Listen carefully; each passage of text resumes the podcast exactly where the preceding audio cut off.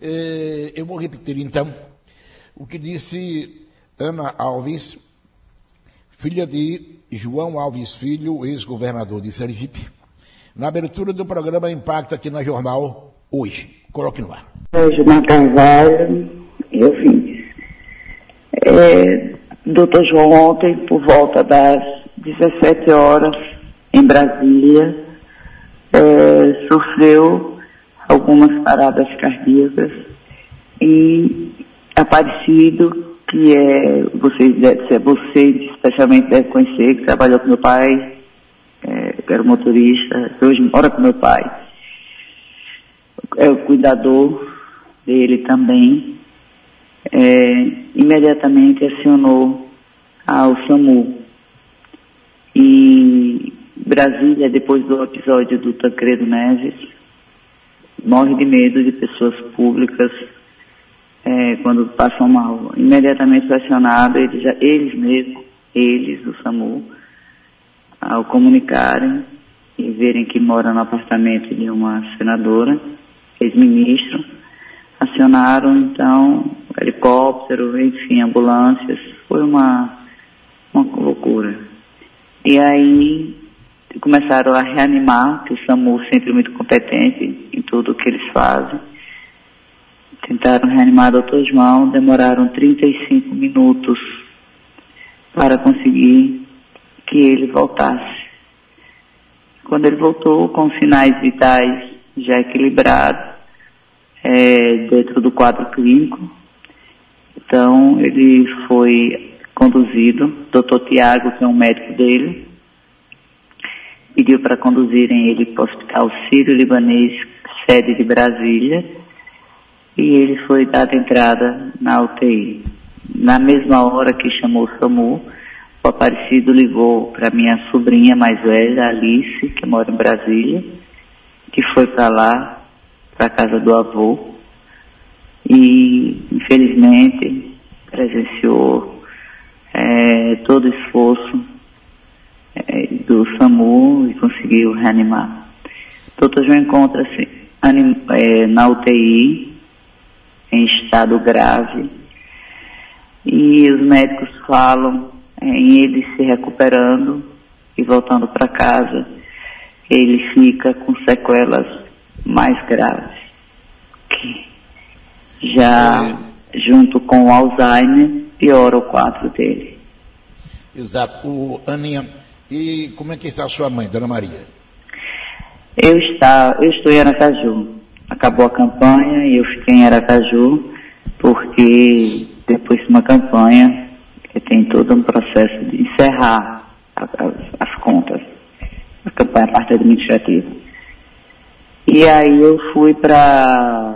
Eu estava na rua, quando de repente era às 8 horas, eu não saí dia nenhum depois da campanha, só para coisas internas, né? O telefone entrou uma mensagem da, de meu primo, com um texto do Correio Brasiliense. O Dr. João foi ministro, então o Correio Brasiliense conhece a biografia do Dr. João.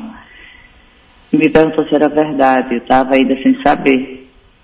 Quando eu liguei para Aparecido e falei com minha irmã, que já estava em Brasília, está em Brasília, aí ela me confirmou. Ela estava na UTI, conversando com os médicos, e eu liguei para minha mãe porque nós somos pessoas públicas e a notícia corre como rastro de pólvora, não é? Na mesma hora, meu telefone começou a entrar um monte de mensagem. Aí eu falei com ela, vi que ela não sabia. E falei com minha irmã, disse, olha, é melhor a gente não dizer nada. A gente tomou a decisão de não dizer a minha mãe de noite, porque ela tem uma, é uma mulher de 79 anos, que também tem uma saúde frágil e à noite não ia adiantar nada. Se tivesse um voo que saísse na madrugada, mas não tem, Aracaju não tem mais voo. Depois dessa pandemia nós só temos um voo para Brasília que sai no final da tarde. Aí eu então liguei para a moça que trabalha com minha mãe, que estava aqui no apartamento dela, pedi que não, não deixasse atender telefone. Fui em casa, peguei minhas roupas e vim para cá. Agora, às 5 horas da manhã, ao me acordar, minha mãe acordou muito cedo, então de às vezes antes das 5. E aí o telefone tinha tocado um minuto antes. Tinha sido o pessoal da rádio, jornal, ligando para ela, querendo saber notícias. E aí a coitada não sabia de nada, não era verdade, negou. Aí ela, quando eu fui para falar com ela, ela me disse, olha minha filha, que coisa absurda, me ligaram agora dizendo, ela contou o fato.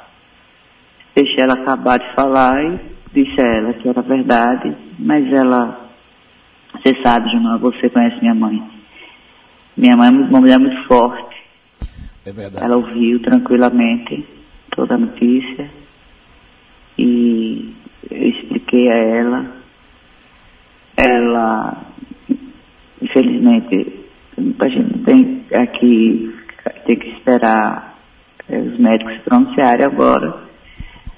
Então, ela recebeu, obviamente ficou abalada, mas Dona Maria, como disse, é uma pessoa muito forte.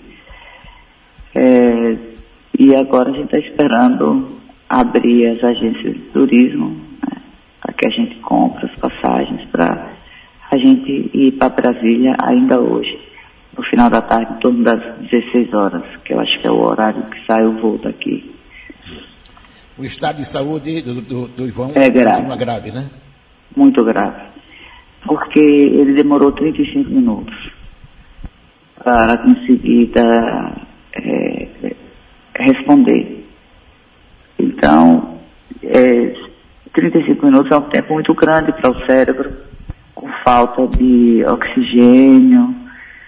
E se não fosse a eficiência do SAMU é, e a persistência do pessoal do SAMU, é, infelizmente ele não teria é, voltado. Porque 35 minutos é um tempo muito longo. Muito longo. Tem gente é, que eu acho que pelo procedimento eles podem parar com menos tempo, inclusive. Então foi a dedicação assim, foi Deus e a dedicação assim do SAMU que fez o doutor João, que ele não desistiu, né? O SAMU é um, um pessoal muito obstinado. Eu sei porque eu já precisei também de atendimento do SAMU. E é, então ele, 35 minutos depois, e entre voltar, se arrumar, sair de casa, ir para a ambulância, ser conduzido ao hospital, leva um tempo grande, você sabe disso. Uhum. Não é imediato. Mas o doutor João está na UTI e os médicos falam isso, que se ele é, ir melhorando, ele fica com sequelas. Quais sequelas, a gente não sabe. É um sofrimento muito grande para a gente da família, para mim que sou filha. Ver meu pai, um homem como ele, ninguém merece o Alzheimer e o Parkinson. São duas doenças avassaladoras. E ver Bom, meu pai hoje numa inconsciente em cima da cama e hoje com uma parada cardíaca. Uhum. É um sofrimento muito grande. Que Nossa Senhora da Conceição, que é a madrinha dele, cuide dele. O Alzheimer de seu pai é grave, não é, Aninha? O Alzheimer de meu pai é muito grave. Meu pai já não reconhece mais ninguém. Ele não tem noção de mais nada. Ele não conseguiu tirar a traqueostomia, nem o GPT. O que isso significa? Significa que ele hoje não sai mais do quarto. Ele hoje não tem, porque tem pessoas que têm Alzheimer, ah, mas estão com a família, vão ali na casa de um parente na cadeira de roda, a família leva. Não existe essa possibilidade mais, porque ele não consegue ficar sem o, o oxigênio, ele cansa muito. Então ele fica no quarto, na cadeira, para cama, e com o uso sempre do oxigênio, porque ele não consegue tirar a traqueostomia. Ele não conseguiu. Aquele homem tão forte, mas não conseguiu.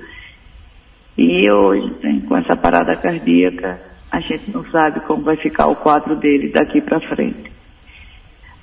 E o e médico está chegando daqui é... a pouco. Uhum. E um homem que, foi governador que três fez, vezes.